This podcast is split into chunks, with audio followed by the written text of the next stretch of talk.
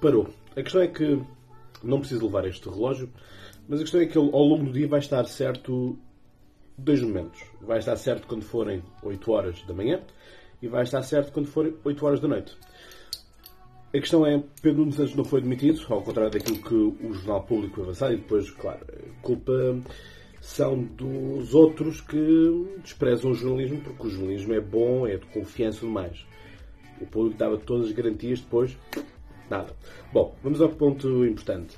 Ahm, vamos ter ou não vamos ter dois aeroportos, três aeroportos, quatro aeroportos? Afinal, o que é que vai acontecer?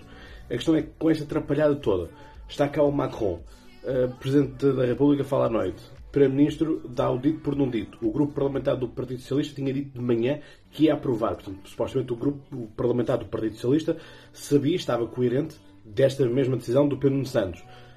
Pedro Nuno Santos vai ter que arrepiar caminho, pedir desculpa, uh, pedir desculpa ao país, pedir, vai ter que pedir desculpa ao Presidente e se calhar vai ter que ir pedir desculpa ao Luís Montenegro. A questão é, é demasiado amadorismo para aquilo que seria um governo estável, de confiança e para aplicar, como só o PS a aplicar, o PRR. Zé Povinho, vai trabalhar porque eles não te vão ajudar. Bom fim de semana a todos!